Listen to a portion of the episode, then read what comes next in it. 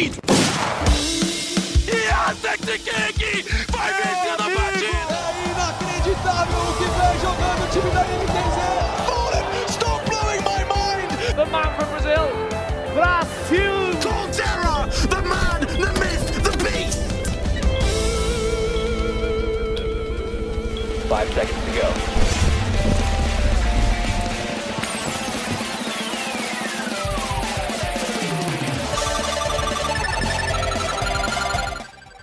Tá começando, hein? Early Game, comigo, Alessandro Jodar, repórter do Globo Esporte, e eu estou aqui em São Paulo com os repórteres da editoria de esportes do Globoesporte.com, Rodrigo Faber. Fala, Faber! Salve, Jodar. E com o Rock Marques. Salve, Rock! Salve. E lá na redação do Rio de Janeiro, tá com a gente também o hiperconectado Xande Teixeira. Oi, Xande! Salve, Jodar. Salve, amigos. Um abraço. Bom, é o seguinte, vamos logo para o nosso tema principal. Em 2020, a Pen Gaming completa 10 anos de existência e, guardadas as devidas proporções para os esportes, o aniversário de 10 anos de uma equipe talvez seja aí como o centenário de um time de futebol.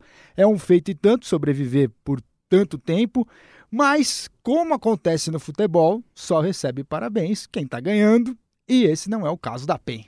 Depois de formar o que parecia ser para todo mundo um Dream Team, passadas 10 rodadas do Campeonato Brasileiro de League of Legends, o aproveitamento no CBLOL é de só 50%. São 5 vitórias e 5 derrotas, uma decepção. E esse é o nosso tema a crise na PEN e as lições para o esporte brasileiro. Porque a gente também não vai ficar só na PEN e sim passear pelos principais esportes, pelas diferentes modalidades, tentando, tentando aí achar padrões nos times que marcaram época, seja pelo bem e pelo mal. Bom, Xande, vou começar com você.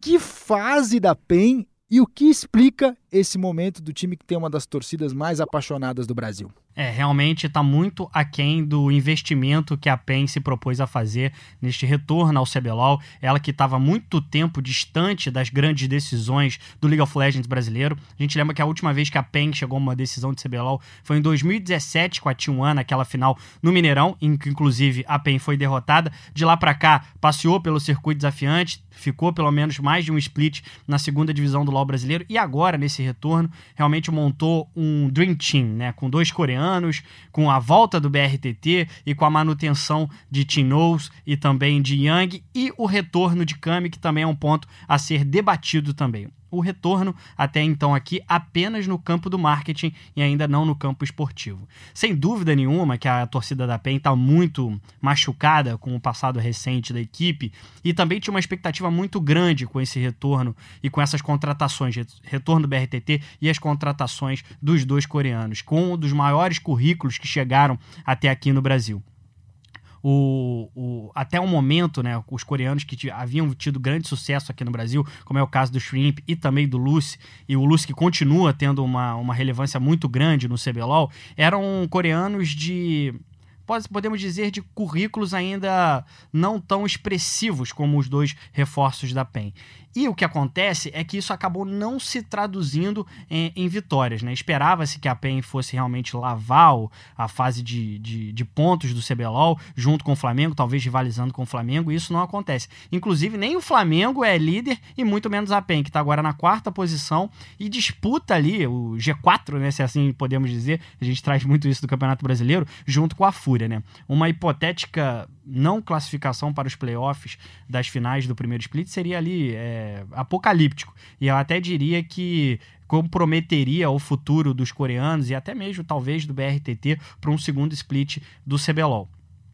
Então, sem dúvida nenhuma, e a gente tem que pontuar isso, esse é o maior, é, sem dúvida nenhuma, o maior investimento numa lineup aqui no Brasil é, de League of Legends. Acho que dá para dizer, e aí é uma coisa que eu, como apurador, não vou tão a fundo, é, por uma questão pessoal, propriamente, eu estou falando de salários, né?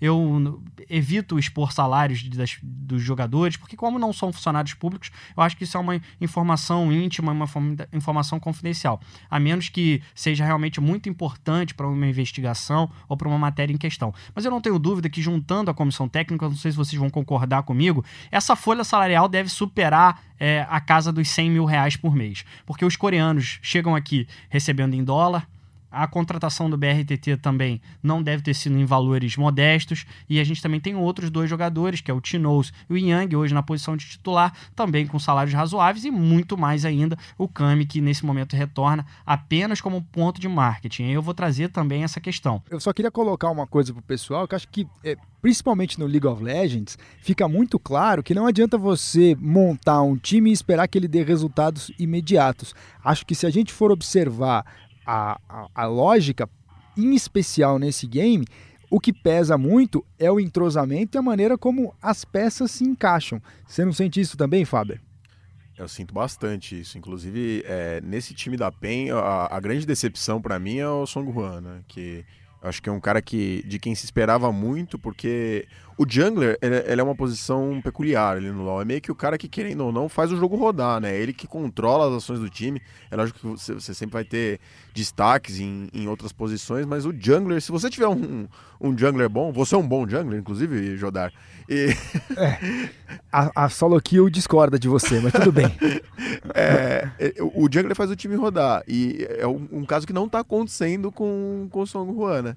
Ele. É, inclusive a indignação do BRTT, né, nas entrevistas, nas redes sociais, ele é um cara muito explosivo, assim, dá para ver que claramente a comunicação tá ruim. Ele deu uma entrevista falando que ninguém entendia nada, porque um queria falar coreano, o outro falava inglês, o outro falava português. Receita eles, do desastre. E eles não chegavam num, num denominador comum. Isso acabou, eu acho que, na, na minha opinião, o que é, é, ele não tem o mesmo entrosamento que o Lucy tinha com o BRTT. É claramente, inclusive o abraço que o BRTT dá no Lúcio quando ele enfrentou o Flamengo agora recentemente, acho que é bem simbólico, assim, é tipo, cara, tô com saudade de você, porque aqui a coisa tá feia. Mas eu acho que o que nem, nem seja o maior problema. O São João aí, no caso, é o maior problema.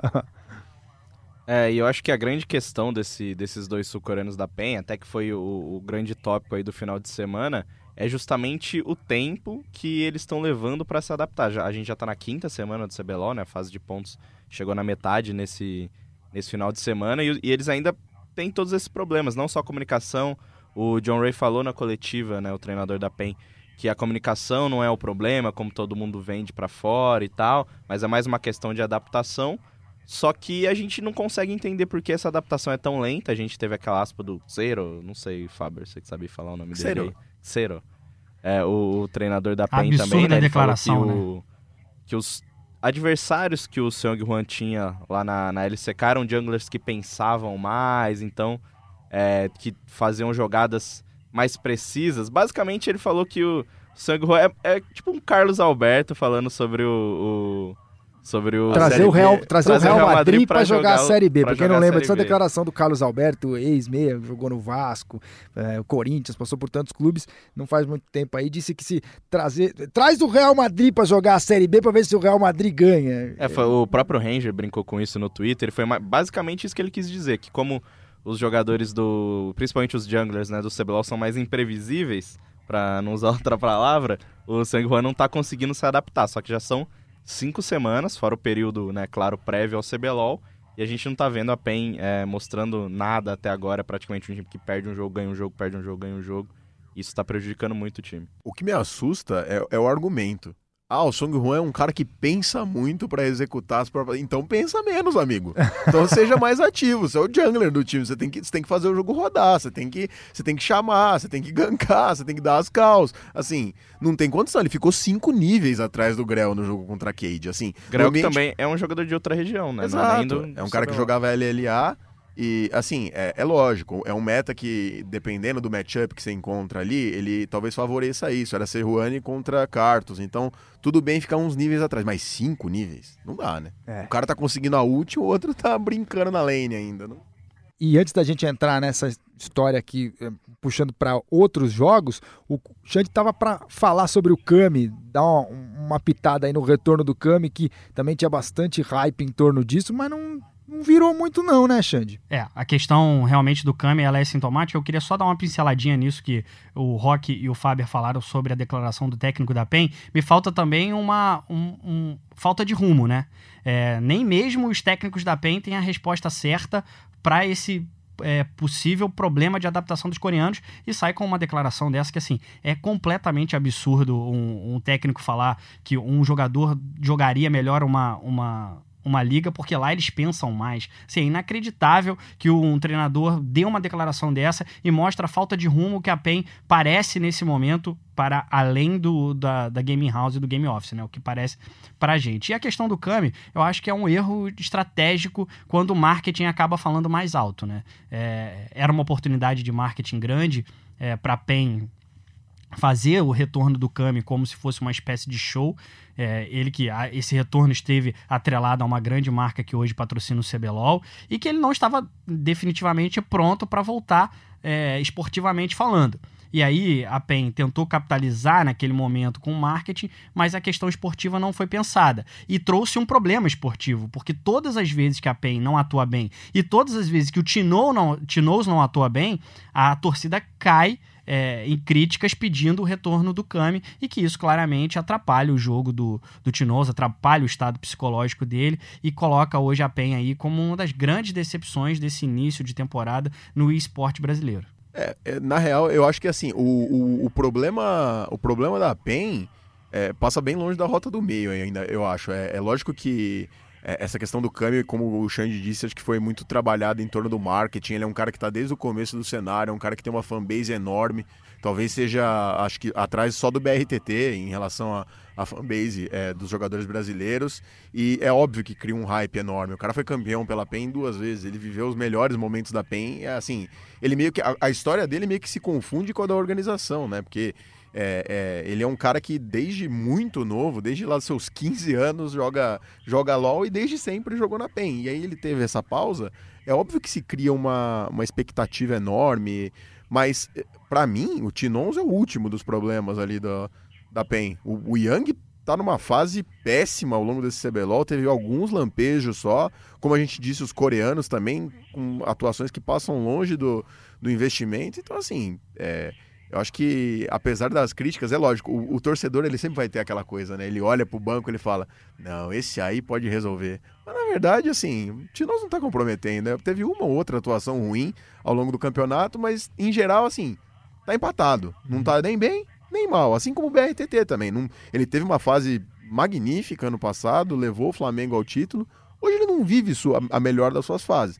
Mas tudo passa pelo time também. É, é difícil a gente julgar o cara é, individualmente, mas eu acho que nesse caso é, os torcedores da PEN estão se precipitando muito em relação ao Kami. Acho que ele, ele, definitivamente, do jeito que o time está jogando hoje, ele não é a solução. Tudo é muito momento nos esportes, né? Eu tenho um pouco essa sensação e, e ao mesmo tempo que dentro de jogo o que conta é a fase que o jogador está vivendo naquele instante, para a torcida pesa mais o histórico. E aí às vezes a gente tromba com algumas situações, por exemplo, com o MBR os caras que dominavam o cenário, eram absolutamente soberanos e hoje não conseguem entregar o mesmo tipo de resultado. Rock, o que, que explica, é, se a gente pular para o Counter-Strike, esse tipo de, de queda de desempenho, na sua opinião? Cara, é, é difícil de falar exatamente o que explica, né? Porque é uma resposta que nem, nem o próprio MBR tem. Mas é basicamente o CS, apesar de ser um jogo é, muito antigo já, né? Principalmente o CSGO foi lançado em 2012, então a gente tem oito anos de jogo. É, novas estratégias e novas maneiras de se, de se jogar são muito constantes. É, consequentemente, aí, com a queda do MBR, outro time teve que assumir, né? O Astralis está dominando aí já faz um tempo. E porque eles trouxeram novas formas de se preparar, tem todo um acompanhamento de staff é, psicológico, tem pô, treinamento físico, nutricionista. Tudo isso já existia também para outros times, mas Astralis meio que colocou isso em outro patamar. E, consequentemente, com a dedicação e com, com um elenco muito forte que eles têm no jogo, eles conseguem ter esse resultado. Então, acho que a queda do MBR está mais atrelada a, a ficar meio que parada no tempo, da forma que você aborda o jogo e aborda questões de fora do jogo, a forma que você constrói seu elenco, tanto de vezes que você muda de jogador.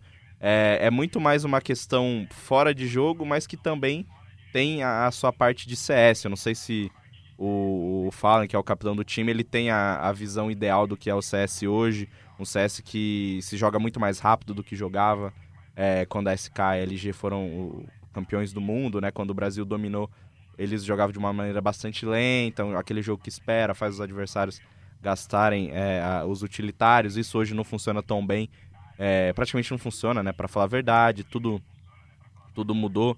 As armas, é, hoje a gente tem SG, por exemplo, que é uma arma muito forte, que não era forte na época. Então, são esses, essas duas coisas, elas caminham juntas. A gente tem estrutura é, de um lado, uma estrutura que a Astralis revolucionou e hoje todos os times copiam, e de outro jogo que, como qualquer outro esporte, ele caminha, você tem estratégias é, a serem seguidas e meio que o consenso da, da comunidade é que a MBR não segue as, essas estratégias da melhor maneira possível. Talvez, e, e, essa sempre foi a minha opinião, porque eles têm essa cabeça de que se já chegaram uma vez, podem chegar de novo.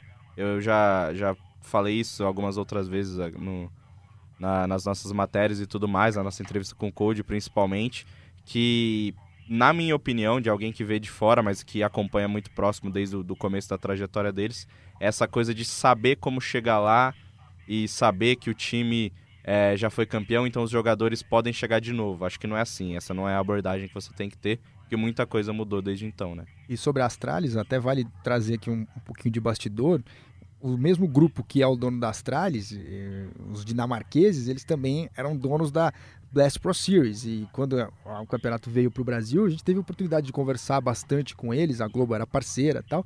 E você viu um nível de organização impressionante no trabalho desses caras, tanto para Blast como para o time. Então era um trabalho que realmente superava e muito o que existia no cenário de CS. E, e, se a gente comparasse, por exemplo, com algumas posturas do time do MBR, eu lembro que eles tinham resistência a ter psicólogo, que é algo meio básico para qualquer equipe de esportes hoje. É uma, eles começaram a trabalhar com psicólogo só no ano passado. Né? E o, o, lance do, do grupo Astralis, eles são donos do time de CS, da Origem, que disputa a LEC, né, a primeira divisão competitiva do cenário europeu de League of Legends, inclusive disputa lá em cima com a G2 e a Fnatic, que é as primeiras posições, e é dona também do Future FC, que é um, uma equipe profissional de FIFA que tem a Teca, uma brasileira que é uma das das poucas jogadoras profissionais full-time né, de, de FIFA no mundo, mulheres que jogam FIFA é, full-time. Eu tive a oportunidade de entrevistar ela e perguntei justamente desses bastidores e tal. E, e ela foi para lá, foi para Dinamarca duas vezes já desde o ano, do fim do ano passado que ela foi contratada e ela ficou deslumbrada, assim que é, tem muito esse lance da, do que eles brincam lá, que é o bootcamp sem computador, ou bootcamp sem videogame, né? Que é o tempo que os caras ficam sendo tratados por psicólogos, nutricionistas. Ela falou que inclusive teve uma mega integração, os caras fizeram questão de montar um campeonato de, de FIFA com os jogadores de CS, então que ela conheceu todo mundo, os caras do LoL, e assim, ela voltou deslumbrada, ela falou, é disso que o Brasil precisa, inclusive, na maioria do, das modalidades de esporte, para crescer, profissionalismo tratar o, o esporte como um esporte, de fato. Você não tem time de futebol sem fisioterapeuta, sem médico, sem nutricionista, sem um profissionalismo total. Então, por que, que no esporte seria diferente? Tem que ser igual.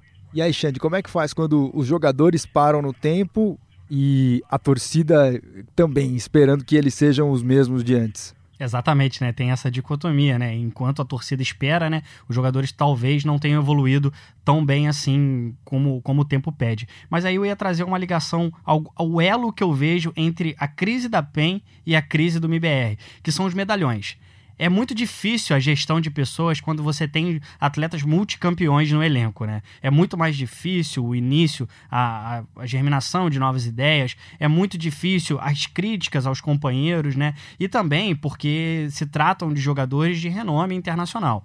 Quando, quando a crise da, da PEN, eu acho que, acho que já não há nenhum nenhuma contestação mais a usar a palavra crise para Penner. Porque a gente no futebol, e todos nós aqui, é, até o rock também, já tivemos experiência cobrindo futebol, e usar a palavra crise ela é sempre feita com muita parcimônia, porque pode gerar ruídos com a torcida, pode gerar ruídos até internamente com a organização. Mas eu acho que não há nenhum problema de dizer que a tanto, bom, a MBR então passa por uma crise há algum tempo. E a PEN também não é nenhum exagero dizer que eles passam por uma crise. E quando você tem medalhões, você também tem atletas imponderados, que é o caso do, do BRTT, de chegar na internet e dizer o seguinte: que coisa ridícula. É também é, um empoderamento de ter as entrevistas como o Fer, e em algumas oportunidades disse que o MBR parou no tempo. Então, quais são os desafios de você lidar com de, de gestão de pessoas? Né? Qual o desafio de lidar com lineups que tem grandes atletas, grandes nomes, mas que os resultados não acompanham toda a expectativa criada em torno desses atletas. É, eu acho que aí, fazendo um paralelo da PEN e fazendo um paralelo diferente para o MBR. Eu não sei se o Rock vai concordar comigo, mas eu acho que esse é um ano decisivo para a MBR. Se os títulos não voltarem a acontecer, se os resultados é, não voltarem a ficar expressivos, eu acho que dificilmente essa equipe continua junta no ano que vem. O Coldzera já, já deu adeus, já viu que, inclusive, deu adeus porque a gestão desses medalhões estava cada vez mais complicada, né? Porque os estresses, porque as discussões estavam cada vez mais frequentes e por isso ele resolve dar adeus à, à organização. Mas eu acho que esse ano ele é crucial. Se os resultados não voltarem a acontecer, eu acho que dificilmente essa lineup vai continuar junta para o próximo ano. E no caso da PEN é ainda mais dramático. Se a classificação não acontecer para os playoffs, eu acho que essa equipe, muito cara por sinal, não irá até o segundo split. E continuando no CBLOL, a Cade, que abandonou justamente esse planejamento de contratações de medalhões, que num determinado momento teve o time do Exódia toda à sua disposição e não conquistou nada, hoje libera o CBLOL fazendo este contrapeso, né? De ter jogadores medalhões, como o caso do professor,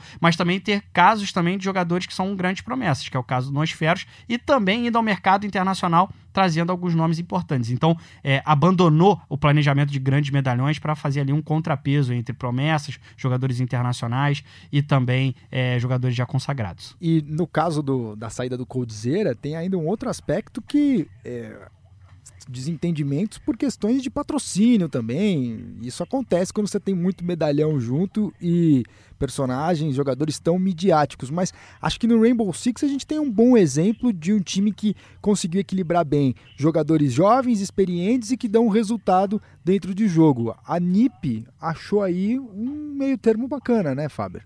Achou, achou um ótimo meio termo nesse sentido de combinar a experiência dos caras que a gente chama aí de medalhões, né? Eles é, já tinham o, o Júlio, o Psycho e o Kamikaze, que eram caras que vinham daquela line da BD lá, uma line também muito vitoriosa, que já foi vice-campeão mundial, inclusive na Pro League São Paulo de 2017. Contrataram eles e depois renovaram com dois garotos que são extremamente novos. Um nascido em 2000 e um em 2001. Pasme, é até assustador pra gente falar, né? Uma pessoa nascida em 2000, 2001. Muito novos pro cenário, que são é, o Muzi e o Pino. É, e não à toa tão, deu tão certo que eles fizeram uma campanha maravilhosa, uma campanha inédita para o Brasil no cenário de, de, Rainbow Six Siege, que foi chegar ao vice é, do Six Invitational, lá em Montreal. É lógico, acabou sendo frustrante pelo jeito que foi, né? É, a NIP se aproximou muito do título de levantar uma taça histórica, levantar o principal campeonato é, de Rainbow Six no cenário mundial, mas eu acho que o saldo foi mega positivo, de, desse sentido de você saber é, controlar caras que já estão no cenário desde o começo e com pessoas novas, talentos novos que estão chegando. E eu acho que isso passa também muito pela cabeça dos medalhões. Assim, porque muitas vezes os caras podem ser resistentes. Pô, eles estão chegando agora, etc. Não sei se, se isso vai dar certo. Eu prefiro me manter. Tem muita panelinha, né, no, nos esportes. Caras que jogam juntos há muito tempo, etc. E meio que é, vão, vão formando os times de acordo com, com as, as suas opiniões. Mas aí, no, nesse caso, acho que deu mega certo. E os dois, inclusive, são. O Pino, para mim, foi o, o, o, MVP do, do Six Invitational, embora não tenha sido é, eleito obviamente porque não levou o título, é difícil eleger um MVP que não ganhou o título, mas fez um campeonato maravilhoso e o Muzi também muito decisivo. Acho que essa, esse é um exemplo clássico de como os jogadores mais experientes abrirem a cabeça pode ser benéfico para a organização. Agora um desafio a gente estender esse papo que a gente está tendo agora sobre formação de times para um cenário como o do Free Fire, que começou faz tão pouco tempo e você não, não tem ainda é, um período ali para que surjam jogadores experientes. O jogo tem um, dois anos, né? Então não dá tempo, mas aí méritos para o Corinthians que conseguiu encontrar é, esse time e que já jogava junto e logo de cara sair com o título mundial. É, sobre essa formação do Corinthians, a gente é, eu bati um papo muito legal com o Renan Felipe, né, que é, é um veterano aí de esportes no Brasil, que hoje está à frente dessa operação de Free Fire do Corinthians. É, durante o GC Masters em dezembro, ele contou como o Corinthians meio que montou isso, esse time, porque o Free Fire tem um, um grande problema que se você demora uma semana para montar o time, já surgiu mil jogadores de, de alto nível e sem piada, é muita gente jogando e muita gente é, conseguindo competir de frente, né? Ele falou que montaram, assim, foram meses, eles meio que escolheram primeiro uma base de jogadores mais experientes, que se não me falhar a memória agora são Fixa e, e, e o Japa, que era o Pires, não sei, que já jogavam juntos há mais tempo. Aí eles queriam trazer dois caras de muita bala, foram conversaram com, com o pessoal que manjava de Free Fire, as pessoas que hoje compõem o staff do Corinthians, e eles trouxeram o Nobru e o Level Up. Então, se a minha, minha memória não tá falhando, foi essa formação. Eles apostaram numa base é, que já jogava junto há algum tempo, trouxeram dois caras muito bons. E no Free Fire, a gente sabe que é difícil manter a constância em qualquer jogo Battle Royale, pelas mudanças que o jogo tem, pela, pela safe, por tudo que, que acontece. É um jogo muito dinâmico. E o Corinthians apostou nessa formação um pouco diferente. Primeiro fez uma base de jogadores que são até os jogadores menos populares, né? E depois trouxe os dois grandes nomes, que são os jogadores que chegaram aí para dar bala. Pra galera que quiser conferir essa entrevista, é só procurar no globesport.com/barra e Sport TV, que tem lá a entrevista com o Renan Felipe. Então, o Free Fire é um cenário que está só começando, mas fica aí a lição. E como diria o filósofo espanhol Jorge Santayana, aqueles que não conhecem o passado estão condenados a repeti-lo. Você é louco. Que isso, hein? Tenho nem roupa para escutar esse podcast. Vamos ao pódio da semana? Bora lá. Realmente quem vem nos apoiando durante todo esse tempo e aí uma grande diferenciação entre quem era só fã, a gente teve durante muitos momentos fãs por conta de jogadores ou por conta de momentos que a gente teve muito bons, de quem realmente apoia o time, vive pelo time e está com a gente em qualquer momento. Né? Então, seja na vitória, seja na derrota, seja em momentos altos, momentos baixos, que são a rotina de um time esportivo de qualquer, qualquer esporte. Algum palpite aí, Xande? Rapaz, é muito parecido com a voz do Renan Felipe, que até o Rock tinha falado agora, mas eu não cravaria não, não sei quem é. Podia ter cravado, viu? Acertou! Renan Felipe, ex-CEO ah, da PEN. CEO da PEN, falando sobre a importância dos torcedores de verdade depois do rebaixamento no primeiro split de 2018. O Renan, que hoje, como lembrou aqui o Rock, é um dos cabeças do Corinthians no Free Fire. Um salve para ele, né? Esse cara sempre muito prestativo, muito legal.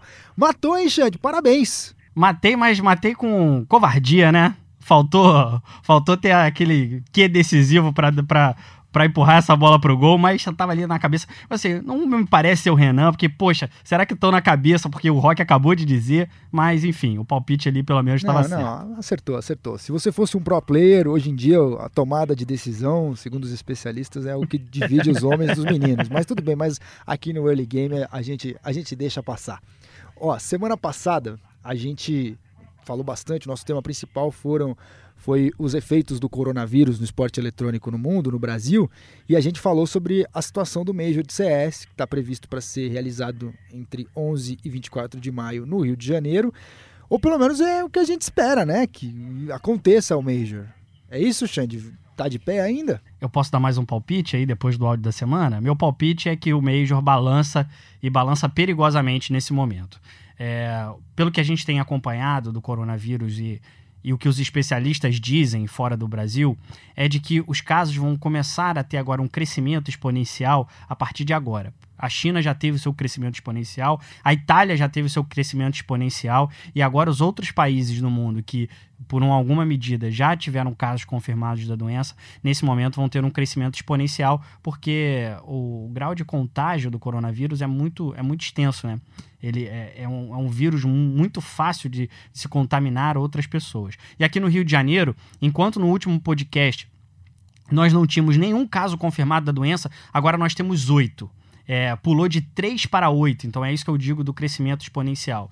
E, a, e, ainda que o plano de contingenciamento também, que eu havia dito no último podcast, que é o que, a, que, é o, que o Estado do Rio de Janeiro coloca como um plano para que, olha, nesse determinado momento a gente vai agir desta maneira, ainda não está é, classificado o que seria feito em cada grau desse plano de contingenciamento, que vai de 1 a 3, nesse momento ele não foi ativado, mas nesse momento em que os casos começam a ganhar grande proporção aqui no Brasil, só aqui no estado do Rio de Janeiro são oito, então acho que o Major balança e balança bastante. O caso da Arena, que vai receber é, o torneio em maio, recebeu no último fim de semana um show do Maroon 5, uma banda estrangeira, então também com grande circulação de pessoas e que transcorreu na maior normalidade, sem nenhum contratempo. Mas também, no dia de hoje, a gente está gravando esse podcast na quarta-feira, a Organização Mundial da Saúde trata o coronavírus agora pela primeira vez como uma pandemia. Então, isso também deve suscitar nos ministérios da saúde de cada país uma atenção maior e também um plano de contingenciamento e algumas medidas mais drásticas. A gente lembra que na Itália o país inteiro está em quarentena, aqui no Brasil a gente ainda não tem grandes medidas.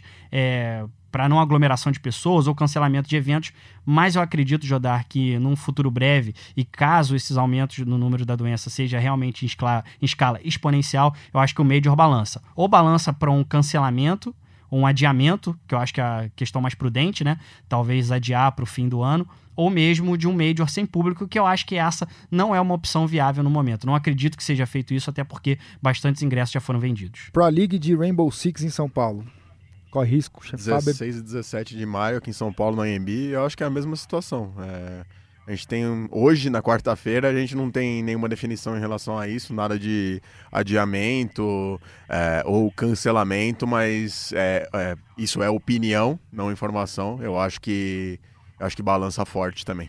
E a E3, também, principal feira de games do mundo, ia acontecer em Los Angeles, não vai mais nos dias 9 e 11 de junho, foi cancelada por causa do coronavírus, uma notícia que saiu hoje mesmo.